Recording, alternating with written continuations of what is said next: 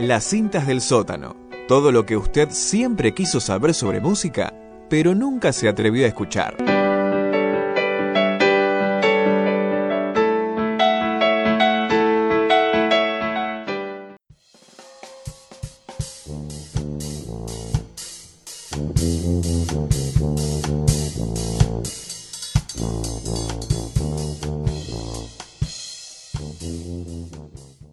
Seguimos en los estudios virtuales de Radio Asamblea, que en realidad no es otra cosa más que la casa de cada uno de los integrantes de este programa. Ya llegando al fin de año y esperando volver al estudio central radial de nuestra querida Radio Asamblea en el corazón de Chacarita, Villa Crespo, ahí en los límites, en las fronteras de estos dos barrios populares del centro de la ciudad de Buenos Aires. Acabamos de tener una entrevista muy entretenida y sobre todo también muy emocionante Así que vamos a cambiar un poco, damos vuelta a la página y vamos a encarar, por idea de mi compañera que está acá presente conmigo, Sofía, algo relacionado a lo que es gente que hizo un solo éxito musical en su vida. En Estados Unidos y en el resto del mundo lo conocen como One Hit Wonders. Pero bueno, la idea ha sido de Sofía, que es la más joven del grupo, que ha traído esto y dijo, che, hablemos de los One Hit Wonders. Así que, Sofi, ¿qué es esto? Hablemos de esto, nadie dice nada.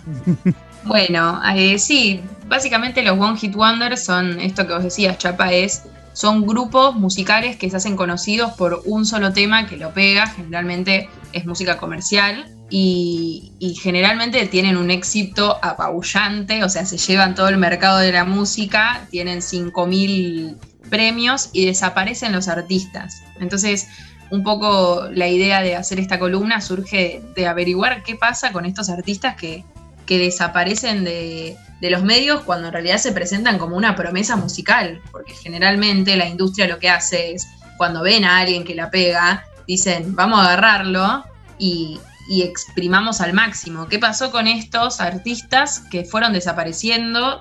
Y nada, podemos tal vez ver si encontramos algún punto en común o todos desaparecieron por, por la misma, por el mismo motivo o distintos motivos. Sí, a mí también se me ocurren muchos ejemplos en el mundo del fútbol.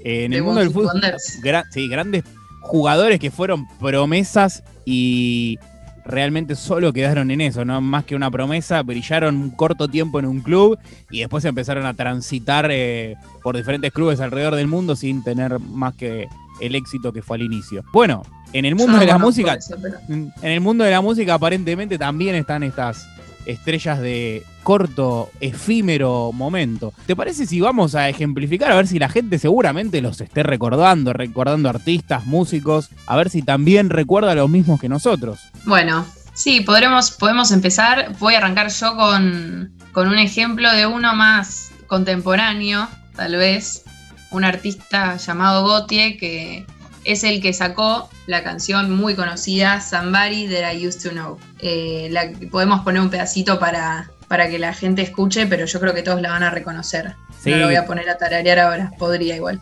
Un, es un clásico, ya diría, ¿no? Moderno, pero, pero clásico al fin. Así que vamos a reproducir un poco para que los oyentes escuchen y recuerden la melodía. Y ya que estamos en 2020, eh, la verdad es que es uno de los éxitos más grandes, no solo de la década, sino que del siglo. Porque a pesar de estar a poco tiempo de los inicios de este siglo, fue uno de los éxitos o de los One Hit Wonders más importantes. Porque siento que a lo largo de la historia hubo muchos más previos al 2000 que a partir del 2000, que fue cuando se empezó a aprovechar más generalmente eh, la música masiva y, nada, con la tecnología se masifican mucho más estas personas y le agarran la, la mano a los medios, pero bueno, no fue el caso de Gotia. Bueno, entonces escuchemos a ver qué este contemporáneo, contemporánea canción.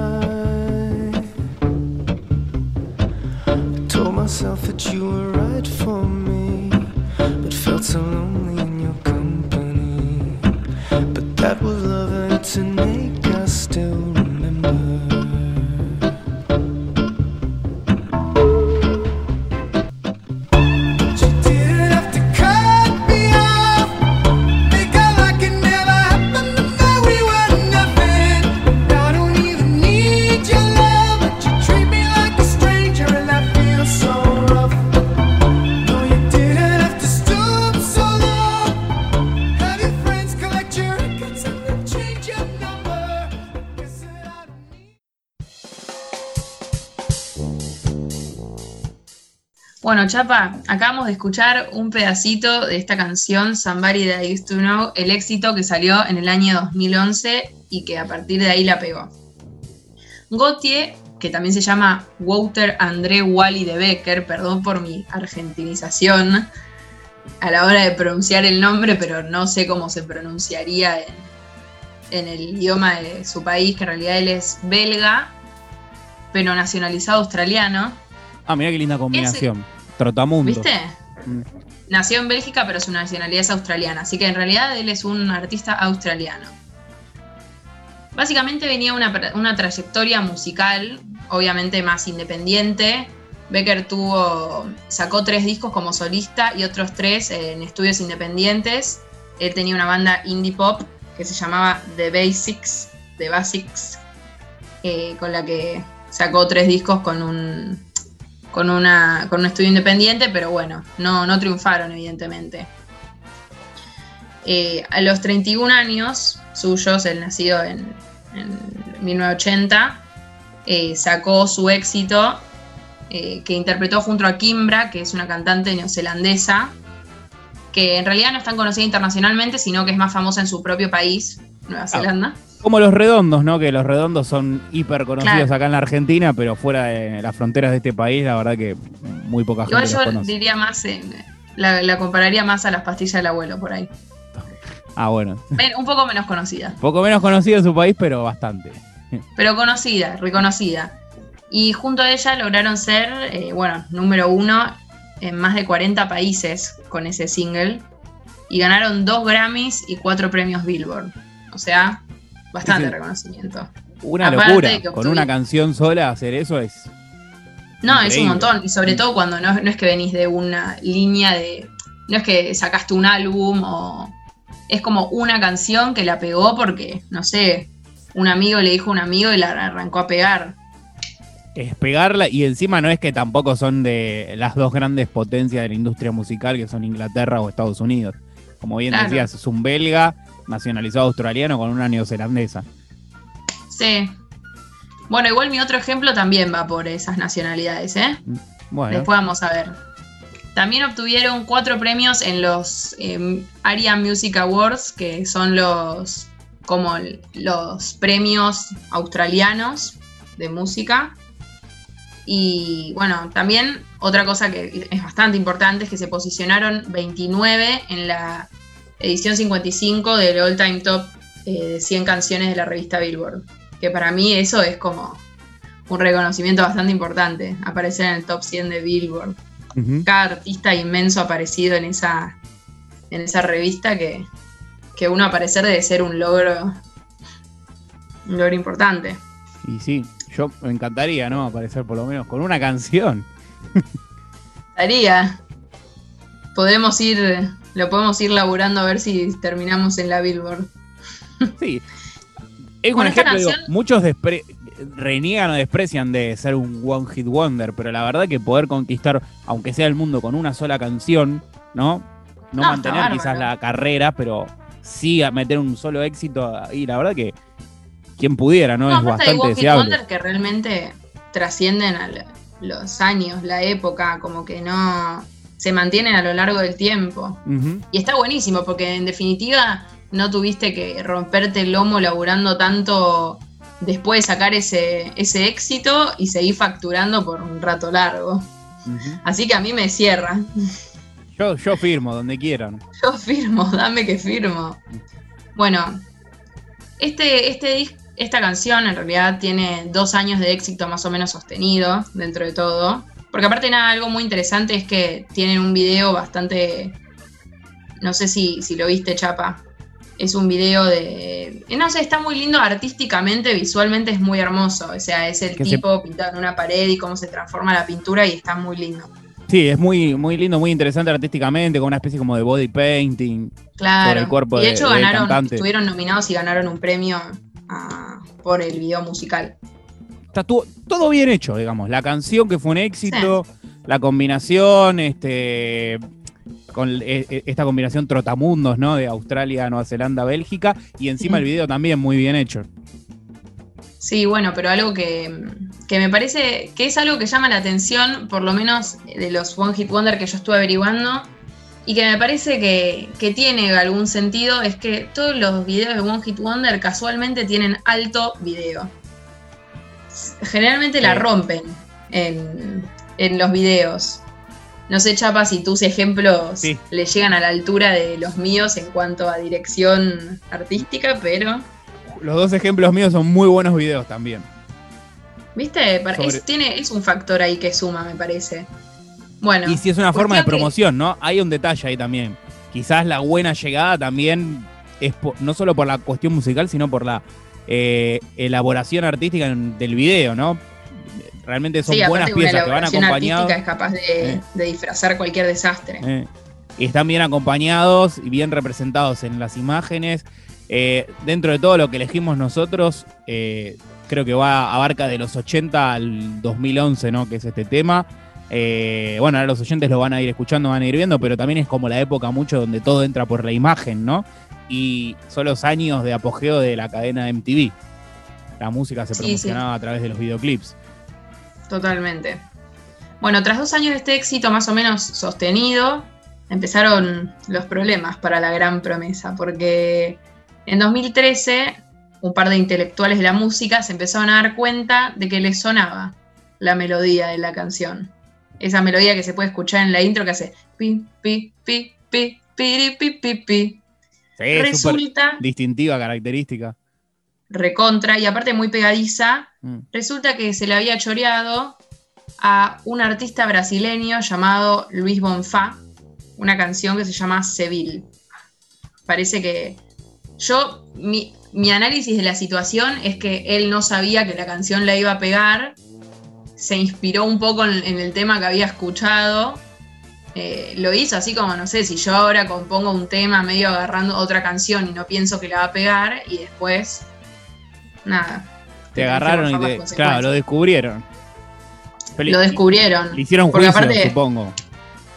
Sí, le hicieron un juicio ese mismo año y apenas se lo hicieron, él reconoció que la plagió y tuvo que pagar cerca de un millón y medio de dólares y ceder el derecho del 45% de autor. O sea, de todas las regalías que tuviera la canción a posteriori, digamos. Claro, a partir de ese 60-40. momento, a partir de ese momento, todas las ganancias que entraran por ese tema eh, tenían que ir un 45% de los ingresos a los descendientes, a los herederos de Luis Bonfá, porque Luis Bonfá ya estaba quedado.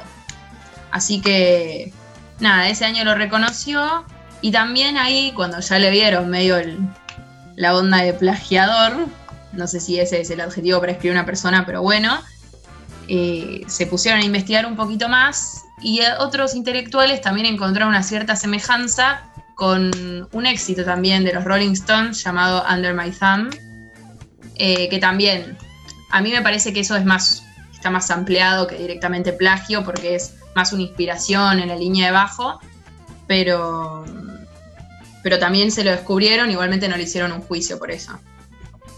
Que eso es algo que a mí también me gustaría poder entender más. ¿Cuál es la diferencia en cuanto a derechos de autor entre un sample y un plagio? En cuanto a los derechos de autor, me gustaría saber. De- sí, de las cuestiones de samplear y de. Bueno, podemos discutirlo más a- adelante porque es una interesante pregunta: ¿cuáles son los límites del sampleo? Eh, Claro, igual hay pistas que de los que. legales. eh, hay pistas igual que se otorgan, ¿no? Obviamente uno tiene que hablar previamente y mm, después de hablar y, hacer las conversaciones con el artista al cual vos le vas a usar el sampleo, obviamente tenés que hacer un pago y, y demás, ¿no? No es todo tan, tan sencillo. La que sabe mucho de esos temas, porque lo ha estudiado en la facultad, es Malena, así que podemos hacer una columna más adelante que nos instruya bien acerca del tema. Estaba Me, encantaría. estaba mirando en Spotify eh, los números, ¿no? De Sí. Gotti. La canción de la que estamos hablando, que es Somebody That I Used to Know, tiene 753 millones de reproducciones. Es la más escuchada de este artista. Un- La un segunda, que es otra del mismo disco, es Eyes Wide Open, tiene 38 millones. Que fíjense los números abismales, ¿no? Que tiene.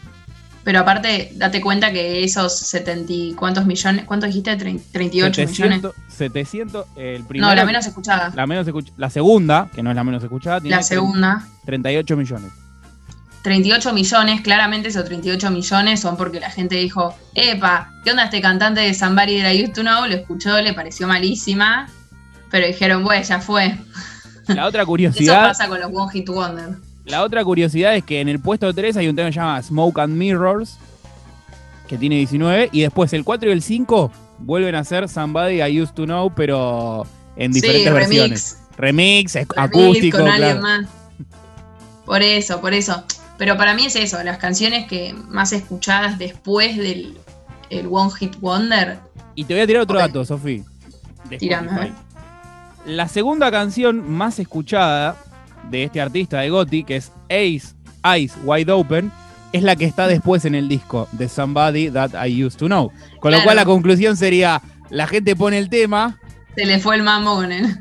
pone el tema, lo deja reproduciendo, escucha la segunda canción y después ya cambia. Pero ya bueno, ni la escucha. Claro. Después dice, no, esto no me pareció malísimo, no lo vuelvo a escuchar. bueno, parece que igualmente eh, eh, el éxito tan apabullante de su hit lo agobió. Entonces fue él mismo quien decidió correrse del éxito de, de su tema tan reconocido internacionalmente. Mm. Eh, primero, obviamente por los disgustos que vivió en, en base a su juicio por plagio, etcétera, etcétera. Y también decidió correrse porque se dio cuenta que no le copaba tanto el tema de los medios y que hablaran tanto de él. Y tengo un ejemplo muy fuerte a lo que le pasó, que fue que en CNN inventaron que el tipo se había suicidado una vez. Y él tuvo que salir a aclarar que no se había suicidado bajo este siguiente titular, lo contaron. Aparte tiene un detalle que no se puede creer el cinismo. A las 4 y 32 de la mañana, en el horario de la costa este de Estados Unidos, se informó que Gautier se había disparado en la cabeza con una pistola 9 milímetros. Se dio por muerto a las 4.45 y la investigación concluyó que la causa fue suicidio. Eso decía el titular de CNN. El tipo tuvo que salir a aclarar que él no se había suicidado, que estaba vivito y coleando. Y entre eso y estar todo el tiempo en, en los reflectores, se, se retiró de, de la esfera de la esfera popular de, la música y la industria. Pobre, Tremendo, imagínate despertarte Lo suicidaron básicamente en los Lo medios de comunicación. Gotti o Nisman. Podemos hacer un podemos hacer una columna de Lo- Gotti o Nisman. Lo, lo lo nismanearon. Se- semejanzas y diferencias entre Gotti y Nisman. Para mí se pueden encontrar un par. ¿eh? Yo me, me propongo hacer una columna sobre eso. Me Personas parece, que me- suicidaron. me parece más honesto el plagio de Gotti que el de Nisman, te digo. Por lo menos Gotti pagó el 45%. Claro. Bueno, pasa que, bueno, él deja, se corre un poco al costado de la industria masiva de la música y retomó su proyecto de tocar eh, de nuevo la batería en su banda de Basics, que era la banda que tenía antes de pegarla con, con Somebody That I Used to Know, pero aparte eh, dirigió sus energías y, y la plata que había ganado con su One Hit Wonder a crear dos sellos discográficos. El primero es Spirit Level, que lo, confundó, que lo cofundó con Tim Shell, que es un locutor de radio y músico electrónico bastante conocido dentro de Australia. Y por el otro lado, eh, y el más importante para él, digo, en, el aspecto personal, es Forgotten Futures, que es una discográfica dedicada básicamente a perpetuar la obra de Jean-Jacques Perrey. Eh, Jean-Jacques Perrey es un pionero de la música electrónica, un francés, eh, que es el que, el que arranca más que nada con este estilo y que es su héroe musical. Y un dato curioso para cerrar sobre este Jean-Jacques Perrey es que compuso una canción que se llama The Elephant Never Forgets, El Elefante Nunca Olvida, y es la canción que se usa para la introducción del Chavo del Ocho. Epa, ¿en serio? Epa. Te lo prometo. Es una canción del el pionero de la música electrónica alrededor del mundo. Mirá, bueno, entonces hay que. Ahora entonces cada uno de los oyentes que esté escuchándonos en este momento puede chequearlo en, en Spotify, en internet, buscar este, este datazo y escuchar la canción del Chavo del 8. Que es, Aparte parece, está muy buena. Mm, sí, es un temón. Porque uno si la piensa en el contexto, digo más o menos 1940, es re adelantada. Bueno, vamos con mi grupo rápidamente, ¿te parece, Sofi? Sí. Lo mío es rápido. pensé ahora mientras hablaba y hay un tema que me encanta de una banda que no hizo nada más que esa canción en su vida y lo único que por lo cual se recuerda a este grupo es por el tema. La canción se llama Breakfast at Tiffany's, que es desayuno en Tiffany's. Así que vamos a... Tiene, tiene, nos contás si surge la película eh, muy conocida de, Ahora, Aubrey Hepburn o no tiene nada que ver. Tiene, tiene que ver, tiene que ver, hay cositas. Ahora lo vamos a escuchar primero un fragmentito de la canción, que es un temón. Eh, a mí me encanta, y después volvemos y, y contamos a los oyentes a ver de qué va este temón.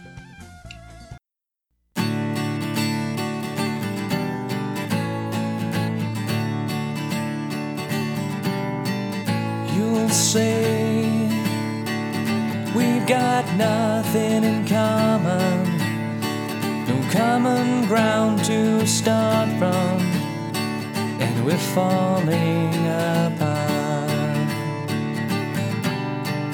You'll say the world has come between us, our lives have come between us. Still, I know you just don't care.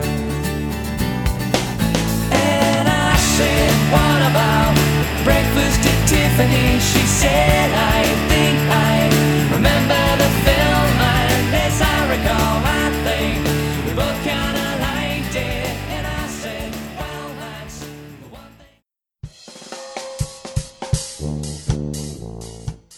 Bueno, ahí está el tema, un fragmento. La verdad que es un- una linda canción, muy linda. Empieza con esa guitarra acústica y después van entrando los instrumentos más eléctricos. Una linda letra. Y sí, acá vos preguntaste si tiene que ver con la película. Y sí, tiene muchísimo que ver.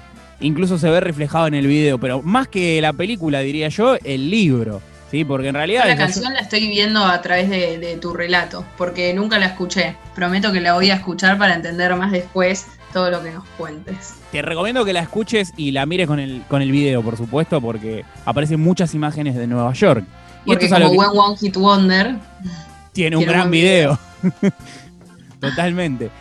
Y está inspirada, como decía, no en la película, sino en el libro del gran escritor Truman Capote. ¿Mm? mm, Truman o Capote, sea, ambas surgen del mismo lugar. ambas, película y canción surgen del libro de Truman Capote. Truman Capote, escritor fundamental norteamericano del siglo XX, ¿sí? Él es súper conocido, más que por Desayuno en Tiffany, que es su libro, por la, no- por la novela A Sangre Fría, que en realidad es una especie como de relato entre ficcionado y real de un crimen que realmente sucedió. El claro ejemplo que tenemos en la República Argentina es Operación Masacre de Walsh, que es un poquito anterior al libro A Sangre Fría de Capote. Así que podemos decir que Capote es un genio, pero en realidad lo copió a Walsh. Hmm, Otro, otro que hace plagio. Bueno, el estilo, el estilo, digamos, ¿no? Eh, Sí, pero bueno, sí. Desayuno en Tiffany's es muy interesante lo que podemos relacionar la canción con el libro, porque el libro, eh, la novela se sitúa en Nueva York y la historia es una muchacha que llega de Texas a Nueva York y empieza a introducirse en la vida de la alta sociedad de los hombres mayores y adinerados de la ciudad de Los Nueva Sugar York. Daddies Exactamente, los sugar daddies neoyorquinos. en Lunfardo. ¿Por qué digo que esto es interesante? Porque el video, todo el video de la canción, ocurre en la ciudad de Nueva York. Y nos muestran como al cantante y a todos los músicos de la banda caminando medio desorientados por la ciudad de Nueva York. ¿Y por qué? Porque en realidad no son neoyorquinos ellos. La banda, que es Deep Blue Something, no es neoyorquina, es tejana. Son de Texas Ahí me acordé del video. Es el video que, que tiene una onda medio Backstreet Boys. Exacto. Un sí, sí, estilo así bueno. de la boy band caminando por la ciudad haciéndose los lindos. Sí, sí. Muy noventoso, muy noventoso. Muy noventoso. Este, pero bueno, ellos eran tejanos y Tejana, de Texas también, era la protagonista del libro, Desayuno en Tiffany's. Entonces ahí está como toda la relación entre banda, libro, novela, letra de la canción y canción. No, obvio, todo esto yo me lo imagino con, obviamente, la, la cara de Audrey Hepburn, la, la chica que llega de Texas. Está perfecto, es así porque es todo, todo ese relato en, en la canción y en la letra. La banda se origina en el año 92 en el norte de Texas en estudiantes de la Universidad de Texas, ¿sí? Eh, ahí es donde nace el grupo. Y la verdad es que lo único que hicieron en su carrera fue esta canción, solo este tema, que sale en su disco Home del año 1995. La banda dura desde el 92 hasta el 2001. Ni siquiera tuvieron algo así que se acercara a lo, a lo, a lo exitoso, por ejemplo esta segunda canción de Gotye. No, es, Entraron y desaparecieron. entraron y desaparecieron. Es más, si vamos a Spotify, su tema Breath de No aparece. Tiffany aparece en, el, eh, en los cinco temas más escuchados, aparece Breakfast at, at Tiffany's en el 1, en el 2, en el 3, ¿sí? Y después el 4 y el 5 son otros temas. ¿A qué voy con esto? Que en realidad la gente lo escuchó en los tres discos diferentes que está, porque el tema está en su disco original que es Home y después aparece en dos recopilatorios de la banda, ¿sí? Qué ladrones que son, ¿eh? Me encanta cuando hacen eso, que empiezan con el, el remix, el editado con tal, el recortado, el remasterizado. Bueno, eso hicieron. Aparece en los cinco temas más escuchados tres veces este tema. Y lo curioso es que eh, Desayuno en Tiffany's, la versión original del disco en Spotify, la escucharon 137 millones de veces. ¿Sí? Es muy fuerte ver la diferencia. Cuando entras a Spotify y ves la diferencia entre la primera y la segunda, decís, pobre, si lo ve esto se quiere matar. Y escuchá cuánto tiene el siguiente tema, que es Halo. El siguiente tema tiene 438 mil escuchas. Apabullante la diferencia. Yo justo te iba a poner el ejemplo de, de cuando empecé a investigar a, a Raúl Porcheto, que es un, es un artista nacional de Argentina que tiene Sí. un par de temas conocidos. Pero me pareció muy loco cuando. Y esta fue como la primera vez en la que yo me di cuenta bien de la diferencia entre el primer y el segundo tema, que Bailando en las Veredas tiene 4 millones de reproducciones. Y la siguiente, que es La Llama de tu Amor, tiene 450 mil. Son esas cosas que vos decís, ay no, que no lo vea porque se deprime. A mí me deprimió. Y no tengo ni cinco debe tener personas. una gruesa cuenta bancaria, por lo menos por las grandes reproducciones del tema 1, ¿no? Claro. Si uno va a otros artistas, lógicamente es mucho más parejo. No sé, uno pone un Nirvana y los cinco temas más escuchados, estamos hablando en los cinco casos de millones de escuchas. Pero bueno, esto es la diferencia que tienen los One Hit Wonder, ¿no? La banda, Total. nueve años dura, arranca en el 92, termina en el 2001. Nunca pudieron repetir el éxito de Desayuno en Tiffany's, ¿sí? Que es lo que escuchábamos recién. Y por eso es uno de los One Hit Wonders más interesantes e importantes de los años 90 y yo diría de, de la historia de la música. Tanto es así que mucha gente ni siquiera sabe el nombre de la banda, pero sí conocen el nombre de la canción. Ah, dicen los Yankees. Sí, Desayuno en Tiffany's, aquella canción de los 90. ¿Te acordás quién la cantaba? No, la verdad que no sé quién la cantaba. No, no Bueno. tengo idea. La banda es tejana y se llama Deep Blues Something. ¿Sí? Mm, Sí. Bueno, Quiero decir que otro, otro sector de- del arte, si se quiere, en realidad es literatura. Es este, eh, otro sector que para mí tiene mucho One Hit Wonder son en la literatura, que para mí es encima lo que más les pasa, eso de no poder hacer un éxito a la altura del primero que, que hicieron. No Otra. es el caso de Capote, ¿eh? Capote tuvo muchos textos muy leídos y películas y demás. Así que, pero bueno, sí, vamos a hacer algún One Hit Wonder de la literatura más adelante. De literatura. Me gusta. Y también quedó pendiente el que vos habías dicho al principio, que era de. Ah, futbolistas. Eh, Se futbolista. podría hacer. Lo hacemos con. Santi, que sabe, que es el periodista Con deportivo. Santi. Eh, Bueno, Yo tiro rápido uno más a nivel nacional Dale. y cerramos con el tuyo, ¿te parece? Dale, Que se me nos gusta. está extendiendo en el tiempo. El otro que pensé es a nivel nacional, nuestro país. Hay un grupo que la verdad que tiene una canción y todo el mundo recuerda la canción cuando hablo, pero nadie sabe de quién es. ¿Mm? Y yo te diría que incluso este va como a un One Hit Wonder de otro nivel, que es. eh, ni siquiera a veces ni te acordás la canción hasta que la escuchás y decís, ah, era esta, que no sabes tanto el nombre. Va, no sé, a mí me pasa eso. Cuando la escucho digo, ah, sí, que eso me pasa con bastantes temas. Es verdad, es verdad. Yo tuve que poner la letra, porque me acuerdo de la letra, me acuerdo de la melodía, pero no me acuerdo del nombre de la canción. Y lo estaba Claro. googleando ahora. Como tampoco me acordaba menos el nombre del grupo. Sí el nombre del artista. El grupo y la canción son Los Visitantes con su hitazo que se llama Playas Oscuras. Vamos a escuchar un pequeñísimo fragmento y ya volvemos. Ella juega con medallas, velas y libros sin tapa. Pendiente de las luces, sin Dios cambia por el cielo. Tiempo, tiempo sin una palabra, viajes, soledad y depresión. Y al fin, suerte su destino, ella sola y otra ropa. Y en el silencio del cuarto otro color en la su nariz en la espuma de las olas. Los rebotes del sol coronaron su final. Tiempo tiempo sin una palabra. Viaje soledad y depresión. Bueno, ahí pasaron los visitantes. No hay mucho que decir, fue una banda muy corta, también duró 10 años, parece que es algo de los One Hit Wonders, ¿no? Tienen que durar 9 o 10 años.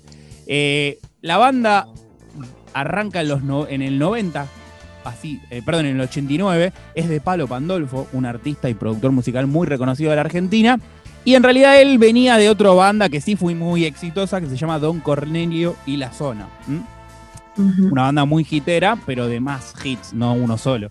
Eh, Don Cornelio y la Cena se divide en el 89 y entonces Palo Pandolfo crea su nueva banda que son Los Visitantes, que meten este hitazo en el año 90 clavado, ¿sí? Que es Playa Sí, para mí hay algo ahí de la química que cuando no va, no va, viste, cuando venís de una banda gitera y tratás de armar otra banda, pero cuando no hay piel, no. Me parece que no va. y no, no, no funciona. De hecho, tiene buenos temas Palo Pandolfo en su historia, pero me parece que dentro de nuestra música él es más reconocido como productor musical, como alquimista que está detrás de la escena, tratando de hacer que todas las piezas fluyan, fluyan y funcionen. Pero bueno, esto es mm, el, hit, el One Hit Wonder a nivel nacional. Sofi, si te parece, vamos con el tuyo, el último, y bueno, cerramos este, esta tertulia tan hermosa del recuerdo ¿no? que hemos tenido. Dale. Yo creo que vamos a cerrar con el, tal vez, el One Hit Wonder. Yo me la jugaría a decir que por lo menos de los últimos 50 años, un poquito más, es el más conocido. Esta canción de la que voy a hablar, de la banda que voy a hablar, en realidad se llama Aja, Eija, no sé bien cómo lo pronuncian los, los que hablan en inglés, pero es Acá una le de la- dijimos, la banda que siempre le dijimos aja, aja. Ajá. Mm. Es la banda que compuso uno de los temas más famosos del mundo y esta canción es Take On Me. Esa canción con la intro más conocida del planeta, que se ha usado muchas veces para otras introducciones, como por ejemplo la canción de Pitbull y, y Madonna, si no me equivoco. No sé si de, no, de Lady Gaga. No, Madonna es. Eh, Pitbull y Madonna. Pitbull es otro No, Cristina. Aguilera es. Ah, Es Cristina Aguilera. bueno, esto más o menos lo mismo. Todos del mismo palo. Bueno, esta, esta banda es un trío de soft rock o de new wave y está compuesta por tres miembros, que son Morten Harket, que era el vocalista, Paul Wokhtar Savoy y Magne Furholmen, que es el tecladista. Paul Wokhtar Savoy era el guitarrista. Que Magne aparte es como el, el protagonista de este video, de Take On Me también, video súper innovador que combina así como la ilustración con las personas, la chica que entra en la historieta, está muy interesante. Y nada, gran parte de por qué la pegaron, más allá del video innovador, era que era como Magne era medio un, un sex symbol del momento. Este, el video este que vos decís fue para Es MTV importantísimo. eh. Sí, Creo que- mar- para mí marcó un antes y un después en videos musicales. De hecho, esto, el tema es de fines de los 80, ¿no? Sí. Sí, sí, el, no, mentira, mi- bueno, sí, del 84. 84, sí, mitad de los 80. eh, fue súper icónico y representativo de esos inicios de la cadena MTV, de los videoclips, ¿no? Sí, y aparte es el New Wave en su máxima expresión este tema. Pero aparte lo bueno es que también, de nuevo, no son. Ninguno de los tres eran de. eran ingleses. Take On Me se lanzó en 1984 con el nombre original de Lesson One. O sea, no, no se llamaba Take On Me inicialmente. Después la tuvieron que relanzar retocada, incluso en un momento le pusieron un nombre larguísimo que ni me acuerdo cuál era. y de nuevo no iba, ¿viste? Entonces la tuvieron que retocar, la sacaron tres veces y recién en la tercera, en tipo en la tercera vez que la sacan, en el 85, se convierte en un éxito, en un hit. La primera semana de lanzamiento de esta canción vendieron más de un millón y medio de copias, solo la primera semana. El tema ganó seis categorías de los premios MTV, alcanzó el puesto 20 en la lista Billboard, le ganó Gautier, y 17 en los medios radiales. Encabezó la lista en 36 países y en Francia, Inglaterra y Alemania fueron certificados con él eh, con disco de oro. Así que nada, mucho reconocimiento Mucho en la industria premio. musical. Sí, Eh, sí. Yo no sé si vos revisaste algún lado o algún ranking de One Hit Wonders o qué, o fue casualidad, pero yo recuerdo un especial del canal VH1 en el año 2008, 2007 más o menos, que hicieron un ranking de los 100 One Hit Wonders de la historia. ¿Y cuál estaba en el puesto número uno? Este tema que vos acabas de mencionar. Este temazo. Este temazo. Creo que no lo aclaré antes, ellos eran noruegos. No eran ingleses ni estadounidenses, eran de Noruega. Sí, sí, es que realmente para mí es el One Hit Wonder más conocido del mundo. Sí. O sea, creo que no debe haber ni una persona que no lo conozca. Eh, la banda siguió produciendo música y haciendo conciertos, pero obviamente no lograron el éxito de Take On Me. Uno después, unos años después, en el 94, se pelearon entre ellos. O sea, también la banda duró nueve años. Esta, ¿eh? Es como... ¿Eh? Encontramos esto. Ahí le- encontramos le, quiero, el... le quiero jurar a los oyentes que nos crean que nosotros no nos hablamos para preparar esto. Y encontramos No, una no. coincidencia en los cuatro temas que elegimos, que duran entre 9 y 10 años y que tienen grandes videos.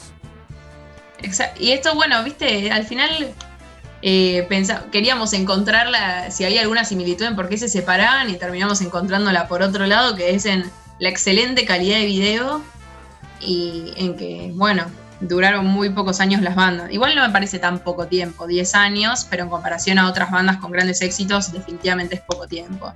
Y si no, Bueno. bueno. los Rolling.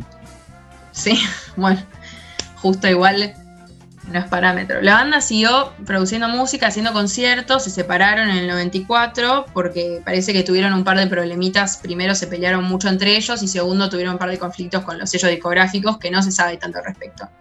Separados cada uno siguió haciendo su música. Eh, Paul Wokhtar Savoy siguió haciendo música con su esposa, que es Lauren Savoy, y formaron una banda que se llamaba Savoy.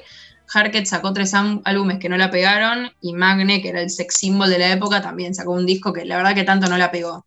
O sea, yo no te sabría decir ninguna canción.